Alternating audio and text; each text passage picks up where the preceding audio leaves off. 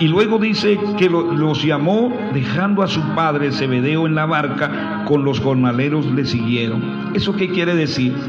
Que su padre era un gran emprendedor. Ellos eran parte de esa empresa, pero ellos lo dejaron. Lo dejaron, dejaron a papá, dejaron la empresa y siguieron al Señor. Oh, qué dedicación, hermano. Qué dedicación.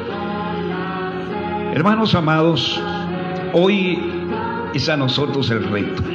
Hoy es un día muy especial en la que el Señor habla nuestras vidas y el Señor nos está pidiendo que le sigamos en el camino. Y seguirle no es solamente eh, nada más caminar en el Señor o, o, querer llevar la vida cristiana como una rutina, no, no, no, sino es un caminar. El caminar es una práctica, pero también es un discipulado. La palabra discípulo quiere decir aprendiz. El Señor Jesús en su ministerio tuvo muchos seguidores, pero pocos discípulos. Y el llamado que el Señor hace es al discipulado, ir aprendiendo de Él cada día, cada día y no solamente aprendiéndolo eh, a través de, bueno, se, en, ese tiempo se enseñaba de una manera práctica las cosas al discípulo. El discípulo tenía que aprender por lo que escuchaba y por lo que veía y, y asimismo ponerlo en ese mismo momento en la práctica. El Señor nos está llamando a nosotros a eso, a un crecimiento espiritual.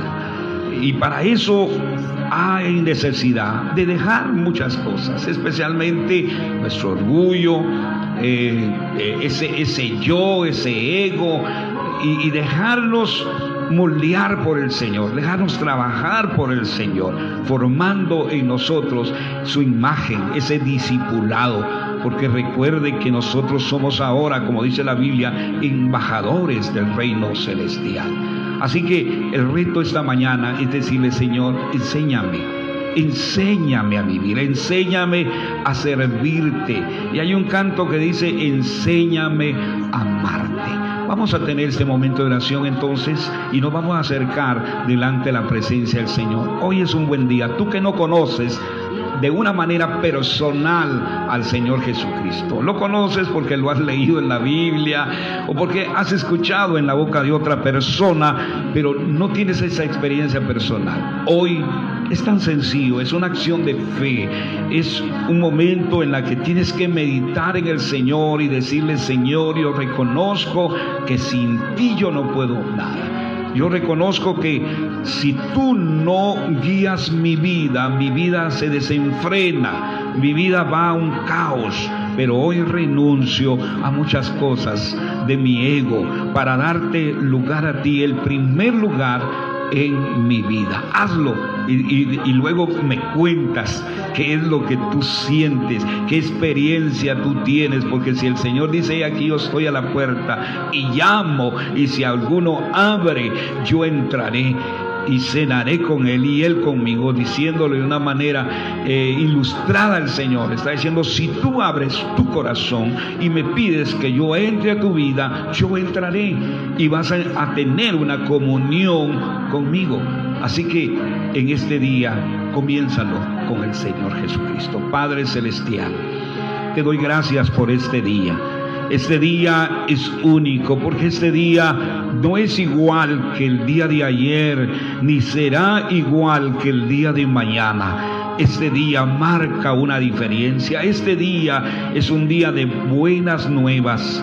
Este día es de nuevas misericordias, nuevas oportunidades, Señor. Gracias, Padre Celestial, por darnos la vida, por abrir nuestros ojos, por darnos, Señor, esa oportunidad de, tener salud y de poderte servir. Gracias, Señor, porque hoy he escuchado tu palabra y hoy, Señor, eh, tomo ese, ese paso desafiante Hoy, Señor, no me importa perder, Señor, en el mundo con tal de ganar contigo. Yo sé, Señor, que contigo no se pierde, contigo siempre, siempre se gana. Y hoy, Señor Jesucristo, te pido que tú me guíes, que tú me ilumines en este caminar, que me des nuevas fuerzas, que me des una visión fresca, que me des ese ánimo, esa fortaleza interna que necesito cada día para poder vivir. Señor, bendice a cada uno de los oyentes, bendice a cada uno de los que llevan la secuencia de estos devocionales. Que la gracia tuya sea con ellos. Padre Celestial, si alguno está enfermo, pon tu mano de sanidad sobre su cuerpo. Si alguno está turbado, te ruego, Señor, de que haya en su corazón paz Señor, mi Dios del cielo, si alguien está pasando una prueba tremenda, yo te pido, mi Señor, que tú le des la salida. Hoy yo quiero aprovechar para orar por muchos siervos, Señor.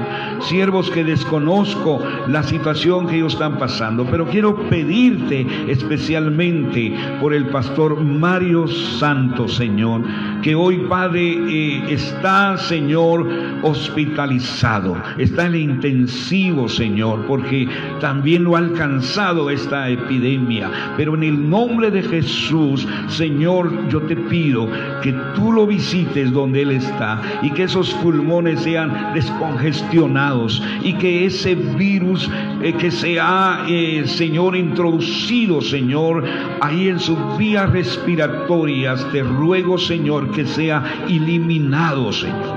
En el nombre de Jesús bendice al pastor Mario Santos, Señor, nuestro amigo. Oro, Señor, para que la mano tuya esté sobre él. No lo dejes, no lo abandones como nunca lo has hecho, mi Señor.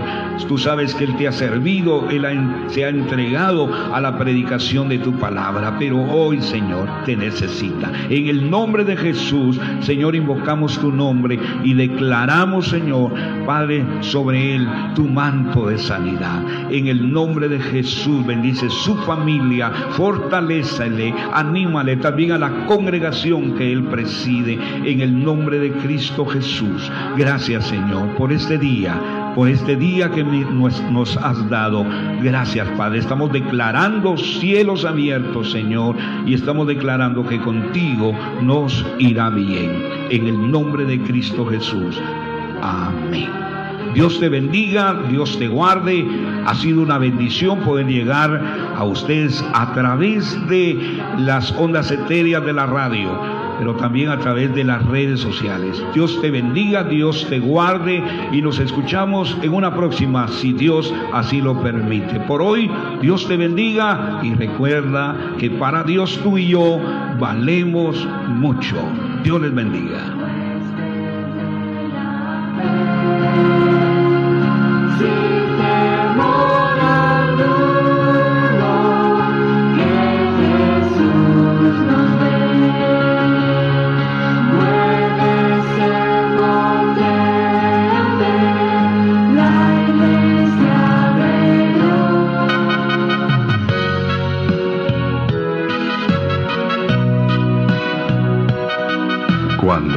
Hizo el paraíso, pensó en sus hijos y dibujó con su dedo el país de la eterna primavera.